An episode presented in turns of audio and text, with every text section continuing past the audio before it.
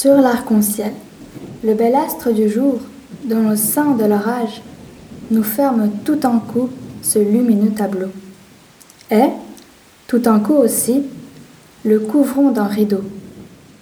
Il dérobe à nos yeux son inconstant ouvrage.